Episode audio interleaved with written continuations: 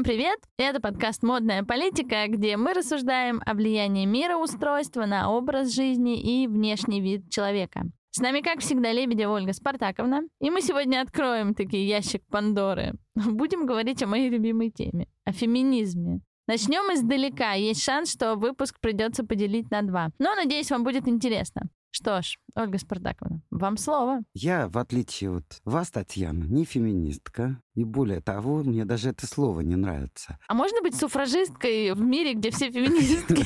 Конечно, тем более, что это практически одно и то же. И я хочу сказать, что мне не нравится 8 марта. И как, наверное, вы знаете, это все-таки день, который придумали американские проститутки, потому что они хотели тоже иметь свой профсоюз. А после этого это подхватили наши известные дамы, то есть они не наши, но неважно, как их звали, Таня?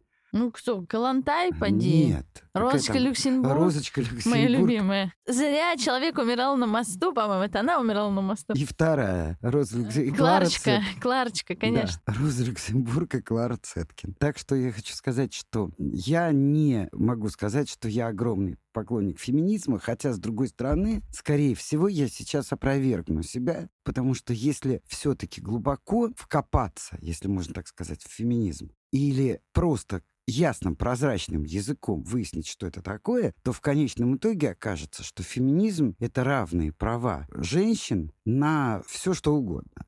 То есть равные права с мужчинами, но я надеюсь, не на то, чтобы вколачивать шпалы в э, железнодорожные пути, хотя у нас и это уже было. Но в принципе это обладание равными правами по отношению к экономической составляющей семьи, то есть, когда муж не может тратить деньги только потому, что ему так нравится, а жена должна при этом молчать. Что, кстати, было очень характерно, допустим, для XIX века, особенно в викторианской Англии когда если ты плохо вышел замуж, неправильно, то тебе грозил просто настоящий кошмар. Ну, я это называю инвестировать молодость и красоту своевременно.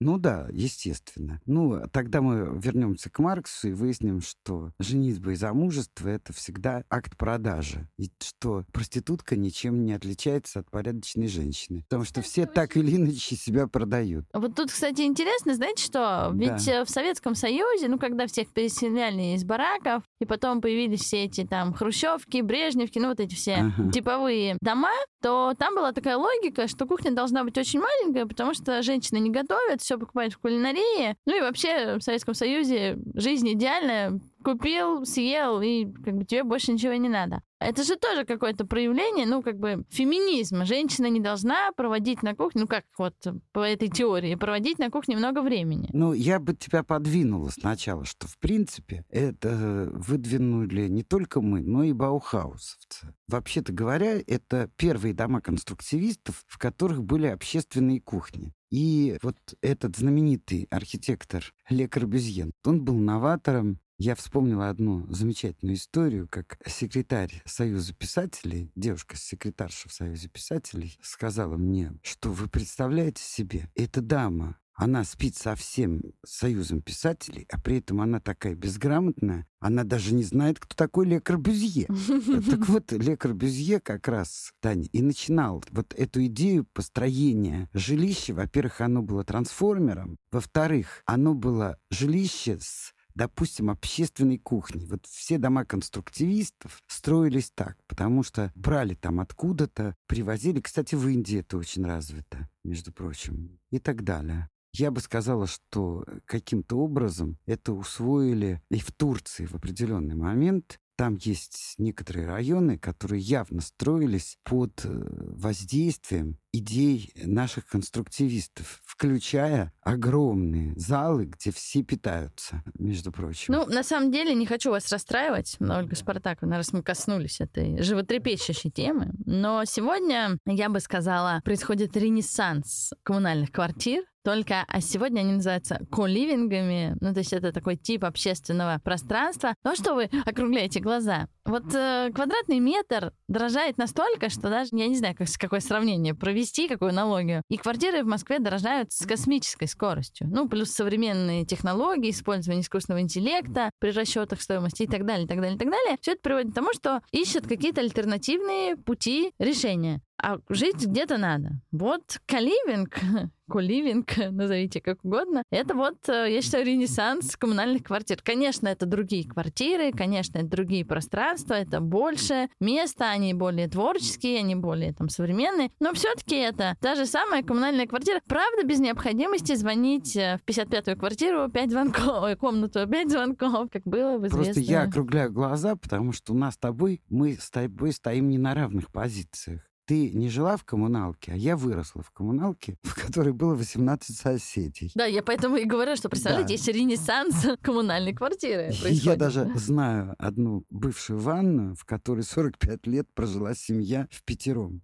в бывшей ванной комнате этой самой коммунальной квартиры. Вы это рассказывали, но для меня, да, действительно, мы с вами стоим на разных да. и поколенческих ступенях, и вообще на опытных, на жизненном опыте разном, но я до сих пор не могу осознать, как это жить в ванной ну, в смысле, я понимаю, что оттуда, видимо, все вынесли. Ну, это просто... не было, они не спали ни в ванной, это вот, правда. но все равно это... А жили в ванной комнате. Но зато я знаю, какие раньше были ванны. Метров 10-то там было? Ну, там было 13 Ну метров. вот, ванна 13 метров. Где да. вы еще такое И в увидите? пятером на 13 метрах, вообще сначала их было 7, ну, неважно. Между прочим, сегодня продают квартиры, и они разлетаются, как горячие пирожки, метражом 21 квадратный ну, метр. Ну, почему? Уже 12. Ну, 12 я еще вот не видела, а, а вот видела. 21 за очень серьезные студия деньги. Называется. Да, студия на 21 метр да. я видела. Ну хорошо, вернемся к нашим феминисткам. Вы начали с Советского Союза, а, наверное, чтобы подойти к... Вообще-то говоря, вот я хочу сказать, что э, с одной стороны, это очень странная связка.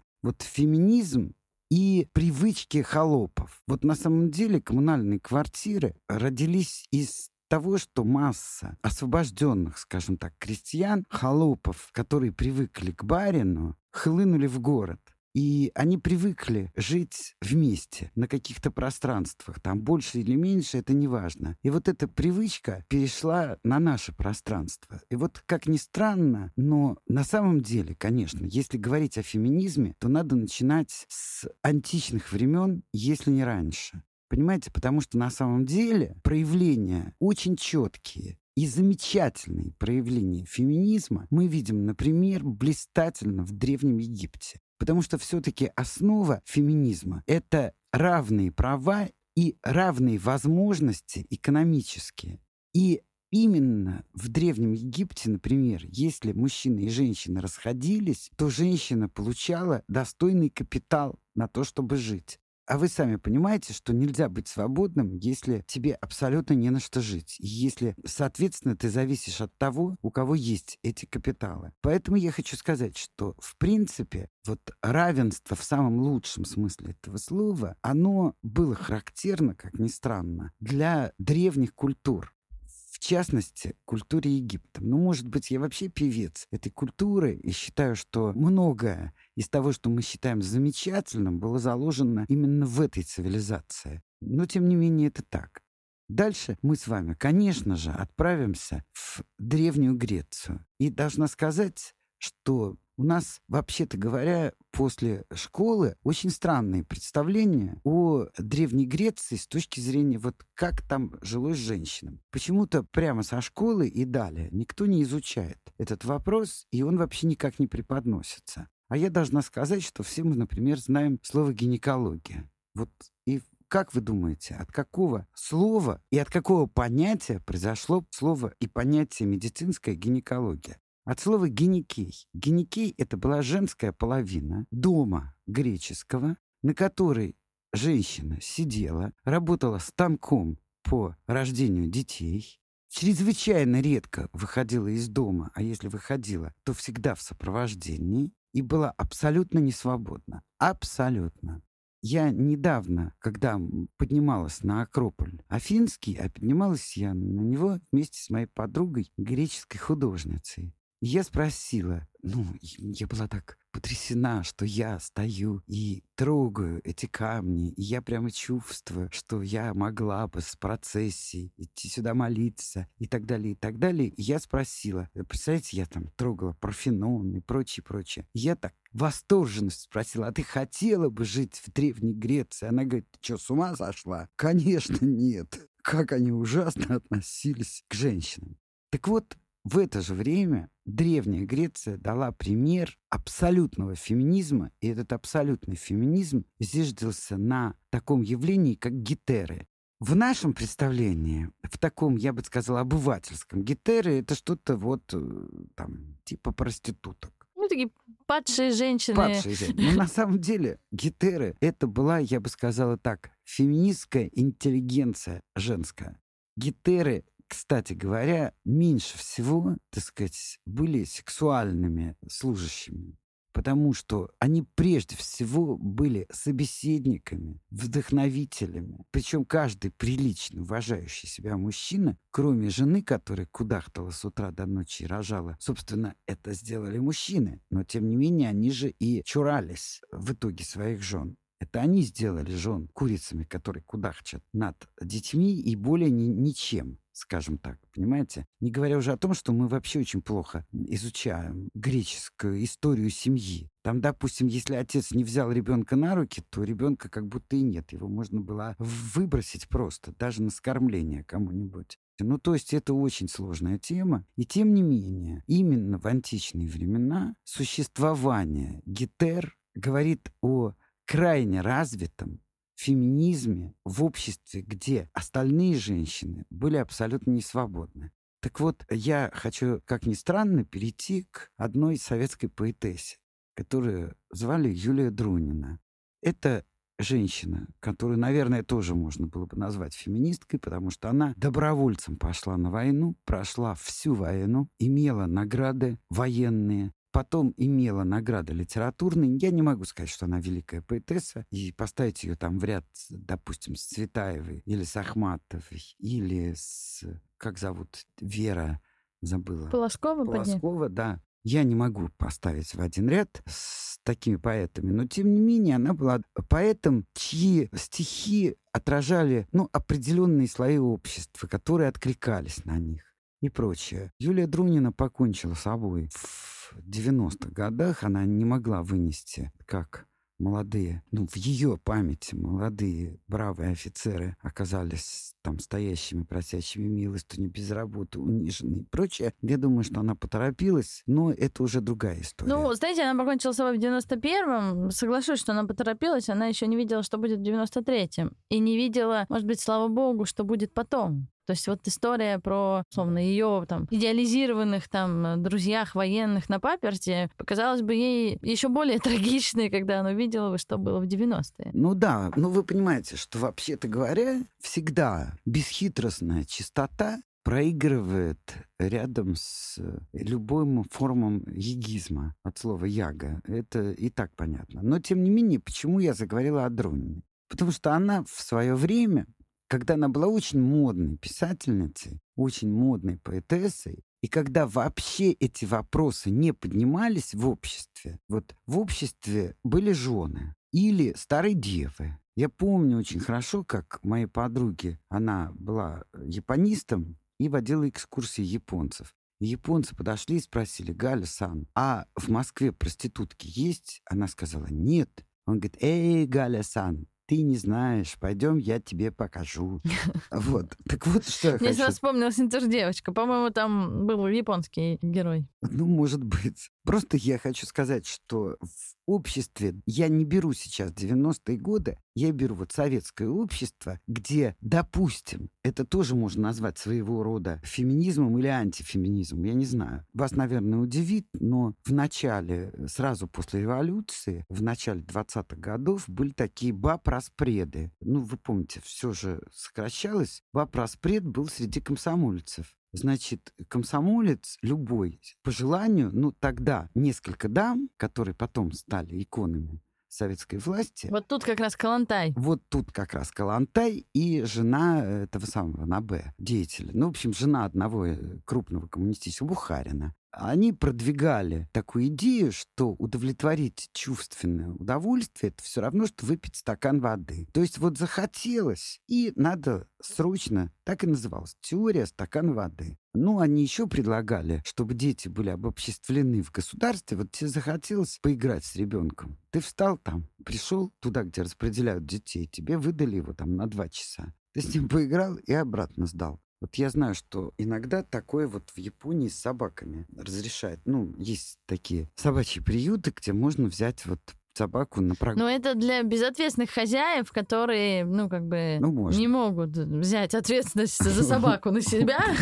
Вот, можно поиграться, да. Приходите, слушатель, ко мне, я вам дам, правда, на полчаса больше вы не выдержите поиграться с собакой. Да, ну так вот, что я хочу сказать, что были такие баб-распреды, и любой комсомолец мог сказать, что хочу там вот Машу или Дашу, а Даша не имела права отказаться. Если она отказывалась, то ее исключали из комсомола. Вот я не знаю, это назвать феминизмом, антифеминизмом. Или Больше похоже на рабство. Наоборот, как там гендерно сейчас, вот на сексизм такой жуткий. Да это уже просто далее, рабство. Ну, кстати, это интересно, что до революции все бегали с невинностью, как курица с яйцом. Ее невинность эту женскую, да, инвестировали. Вот эта молодая кровь, дочь графа, там, не знаю, еще там кого-нибудь. То есть нужна была партия, она должна быть именно невинна, она вообще, ну, то есть вот просто... Ну, это не только у нас. Да, есть страны, где никогда не было революции, а это было в викторианскую эпоху. Да, да, я имею в виду, что вот это было, да. условно, вчера. А да. сегодня у тебя теория стакан воды. Как хочешь, так и... Ну да, собственно, если говорить о моде, то однажды такое было. Допустим, в 1790, допустим, четвертом году женщина была в платье из тафты, и на ней было одето 156 всяких юбок и корсетов, а в 1801 году Чё? она выходила совершенно голая, вот, в вампирной одежде в кисейных барышнях если сначала все медики кричали, что надо снять корсеты, то потом все медики начали Оденьте кричать... обратно. Все оденьте обратно. Да, но это ампирная мода, это просто ну, преступление против здоровья. Там так же что, ничего да, нет. Но я просто хочу сказать, что вот твое замечание, что вчера мир носился с невинностью, с да, невинностью, а сегодня, а сегодня пей стакан воды. Да, выпей стакан воды. Это очень частое явление, вот такое парадоксов, которые существуют в обществе, понимаете? Вот, допустим, не очень давно была история, когда какая-то галерея сделала копию Давида из Пушкинского музея, а какая-то грамотная, дюжа грамотная женщина... Прикрыла ему? Да нет, она не прикрыла. Она написала настоящее заявление, кляузу или как донос, что происходит безобразие, мужик без портов, это ее текст, мужик без портов, явилась комиссия, и тогда они взяли одели порты. Ну, я почти угадал, прикрыли, да, все, прикрыли. все прикрыли. Ну, сказать, это уже был перформанс другого рода. То есть я хочу сказать, что парадоксы всегда существовали в обществе. И к счастью, без этого невозможно. Потому что если бы все были девственницами, мир, наверное, умер бы от скуки. И также наоборот, вообще-то говоря. Так вот, я сейчас вам прочту стихотворение Юлии Друниной. Юлии Друниной, да. Может быть, сейчас оно не покажется вам очень смелым, но если учесть, что в 50-х, 60-х годах, когда все женщины, если вы помните, ходили в шляпках, в широких юбках, в перчатках, и так далее, и так далее. В общем, делали из себя да, советскую леди. Да, да, да, да. Правда, иногда путали, но это... Мне, например, это совсем не смешно. У меня просто мама рассказывала, когда они входили в Восточную Пруссию, и там немцам дали 24 часа на то, чтобы они туда, чтобы они уехали, и жены военных которых селили, естественно, в немецкие дома. И когда они натыкались, например, на ночные чипцы, они думали, что это же очень красиво, это очень красивая шляпка. И в театре сидели в ночных чипцах. Этому свидетелем была моя мама. Ну, она была немножко по-другому образована, скажем так, и она понимала, что это ночной чепец, а также пижамы, которые были такими красивыми, что все думали, что это почти вечерние. Сегодня это все еще модно, кстати. Ну, естественно, ну так, чуть-чуть, скажем так, чуть-чуть по-другому. Да понятно. Так вот, зачитываю вам. Пока законные кудахчут куры по геникеям женским половинам, спешат проксители, сократы, эпикуры к свободным женщинам, аспазиям и фринам. Что их влечет? Не только красота прелестниц этих полуобнаженных, Гетера образована, проста. Куда до милых умниц скучным женам? Пусть добродетели они в сто крат. И вы, историки, от фактов не уйдете. Умом делился не с женой Сократ. Он изливался грешной Теодоте. Она грешна, поскольку не хотела законной сделкою свое оформить тело. И в Геникеях прогудахтать жизнь ценой падения она взлетела. Вершила судьбы Греции Таис, воял прокситель Афродитус Фрины, Лияне памятник поставили Афины, Леонтина, критик Эпикура, опять-таки Китерию была. И я скажу, пускай кудахчут куры и бьют ханжи во все колокола. Не зря в компании богов дошли те женщины сквозь тьму веков. Вот мне кажется, это такой гимн феминизму. А тебе, Тань? Ну, мне кажется, что это и сегодня звучит лихо. Э, и очень Правда, актуально. У... Да, я очень актуально, а главное уровень образования нынешней, говорю как бабушка, нынешней молодежи. Я, кстати, уже полгода как не молодежь. У нас молодежь э, определяется до 35, так что я уже не молодежь. Могу к вам пристраиваться. Вот я совсем не молодежь, к сожалению. Но я имею в виду, что уровень образования сейчас такой, что вот гитеры, гимеи, там, в общем, вот все эти слова, они не вызовут как бы никакого отклика. Я просто хочу сказать, я все-таки хочу вспомнить, что уровень образования, может быть, падает. И даже однозначно мне приходилось, приходилось очень много с молодежью работать, это однозначно. Но с другой стороны, всегда были люди малообразованные, и которые не желали взять образование, даже когда им давали. Поэтому тут надо быть осторожным. Я не очень давно ехала в метро, и надо мной стояла компания, две девушки, два молодых человека. И они друг друга все время тыкали кулаками, там, разговаривали почти матом, ну и так далее. И в то же время, когда я пошла к выходу, около двери вагона стояла компания, которая обсуждала, что все-таки Гёта надо читать обязательно в оригинале. в оригинале,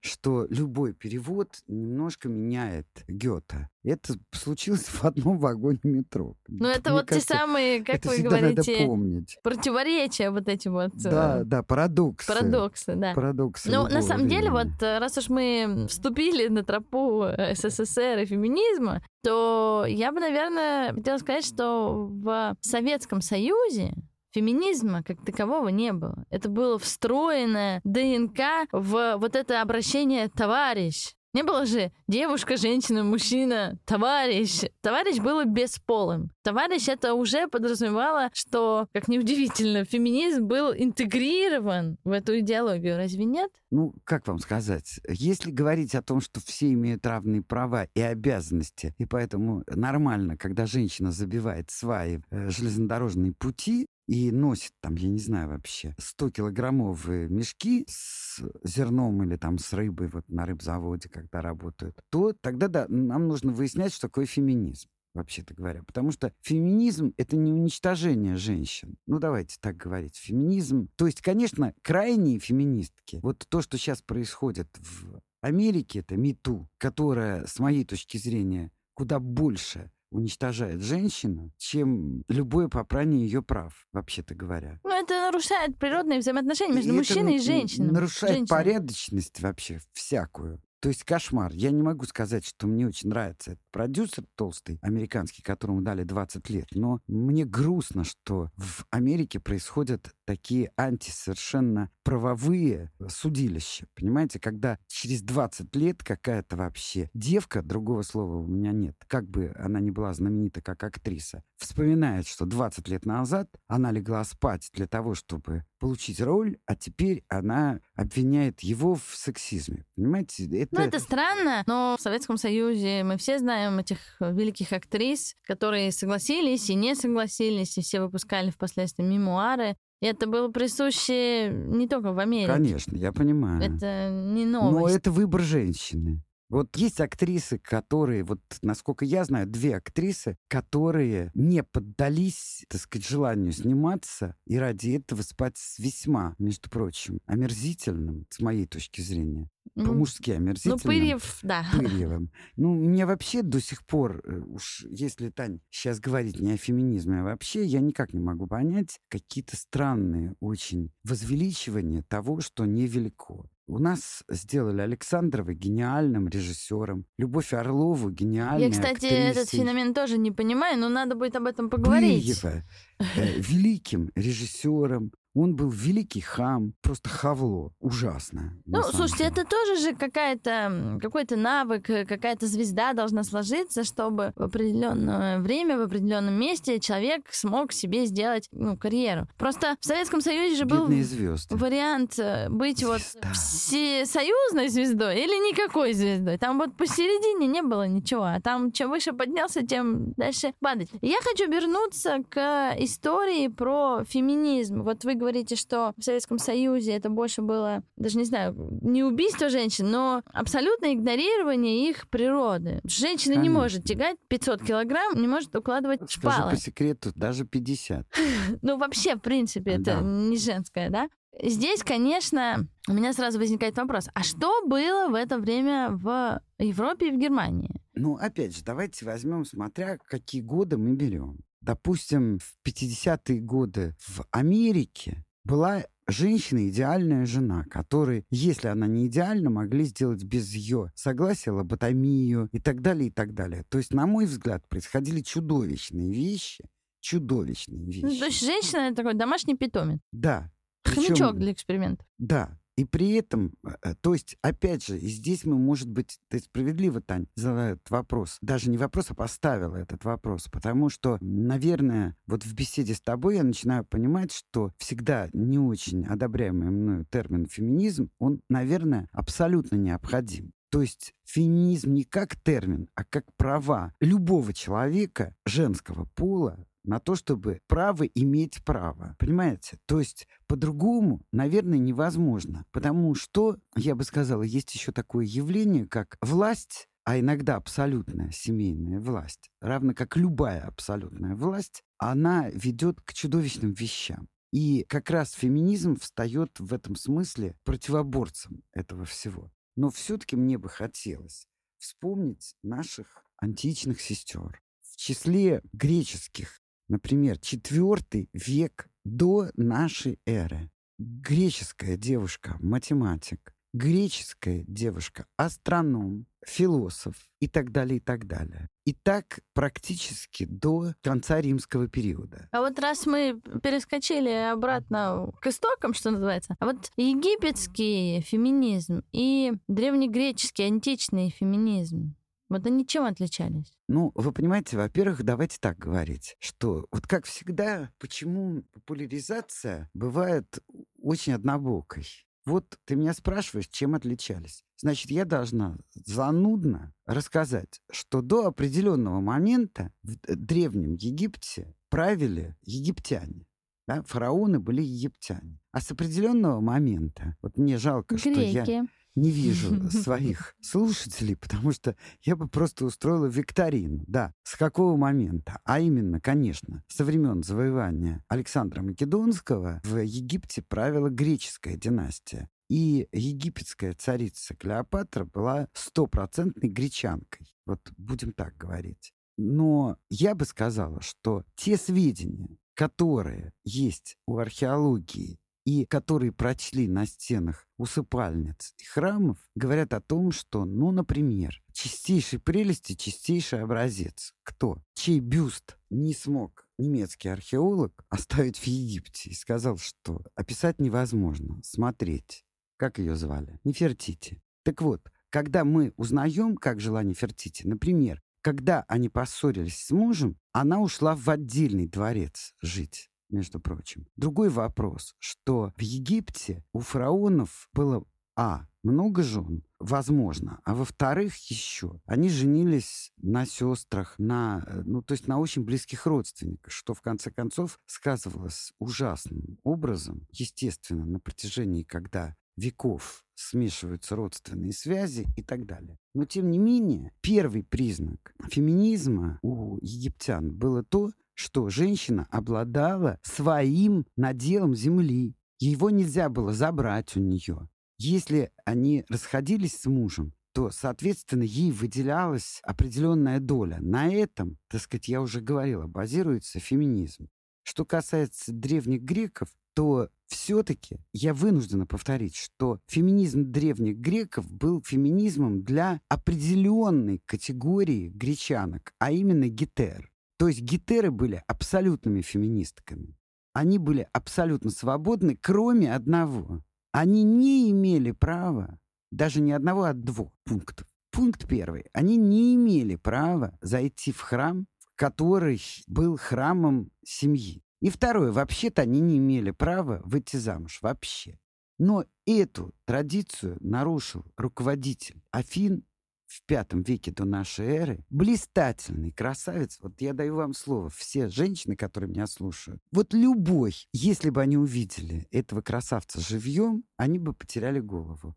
Он был невероятно красив. Звали его Перикл. Это был многомудрый человек, прекрасный боец и красавец. Так вот, он взял и женился, ай, какой ужас, на гитере Аспазии я не могу рассказывать все приключения после этой женитьбы. Надо сказать, что греческая, афинская, в частности, демократия, она была абсолютной, но была очень, ну, абсолютной, конечно, речь шла только о взрослых мужчинах, вот, и мужчинах, которые были гражданами Афин, естественно. Но я хочу сказать, что она была жестока, потому что они могли проголосовать в любой момент, сделать человека изгоем, который, допустим, выиграл битвы, там делал все очень хорошо и прочее, и прочее. Поэтому там всегда были какие-то причины для каких-то таких склок ну, она, кстати, была далее. не очень, чтобы красивая. Кто, Аспазия? Да, ну такая. Ну, ну такая. Вот он-то, же... конечно, красавчик. Это же не важно. На самом деле, мне бы хотелось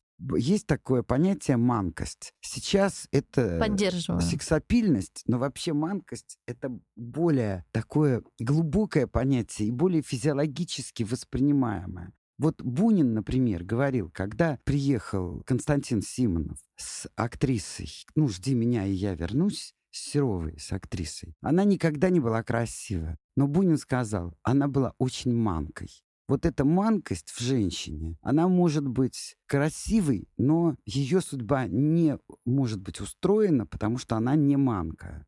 Ну, я уж не говорю, это просто другая совсем тема, когда речь идет о красавцах мужского пола, которые удовлетворяют и мужчин, и женщин, но именно есть несколько среди них таких выдающихся, которые обладали такой же манкостью. Но мы сейчас говорим о женщинах. Поэтому говорить о том, что Аспазия была некрасива, вообще-то говоря, есть такое мнение, что греки женщин не любили. Греки женщинами восхищались как предметом искусства, то есть ее телом и прочее, и прочее. А вот то, что мы называем любовью, у греков, к сожалению... Ну, что-то не заладилось. Не совсем заладилось. Выходили ли они замуж по абсолютному расчету, по абсолютному. Любовь, которую они называли любовью, это была страсть, которая... Ну, такая больше животная. То есть, да, то есть человек, который бы женился по страсти, считался бы совершенно сумасшедшим. Вот будем так говорить. И я бы сказала, что греческая красота была настолько идеально выверена, что сегодня она не может нас привлекать. Если фигурой, да, но в принципе вот все современный, вот есть такой художник Семирамицкий был в XIX веке, вот он обожал писать античные сюжеты. Но там все его гетеры, скажем так, и все его феминистки, они преображены все-таки XIX веком. Потому что идеальное лицо древнегреческой богини сегодня, когда мы любим неправильное, но нас должно что-то трогать. Они, конечно, нам не кажутся красивыми. Кстати, это удивительно, что действительно в совершенстве нет жизни, нет ничего привлекательного. И человек это обычно привлекает как раз там какая-то манкость, какая-то, не знаю, такая несовершенная какая-то часть лица или там особый смех. Ну, какие-то вещи, которые невозможно систематизировать. А все женщины при этом стремятся сделать себе идеальные лица Главное, Анджелины это... Джоли. Да, главное сделать себе губы, о Господи Иисусе. Да, вот, поэтому Понятно. это удивительно. Я предлагаю на этом закончить первую часть нашего подкаста. Спасибо, что были с нами. Подписывайтесь на наш телеграм-канал «Модная политика». Всем хорошего дня! thank you Thank you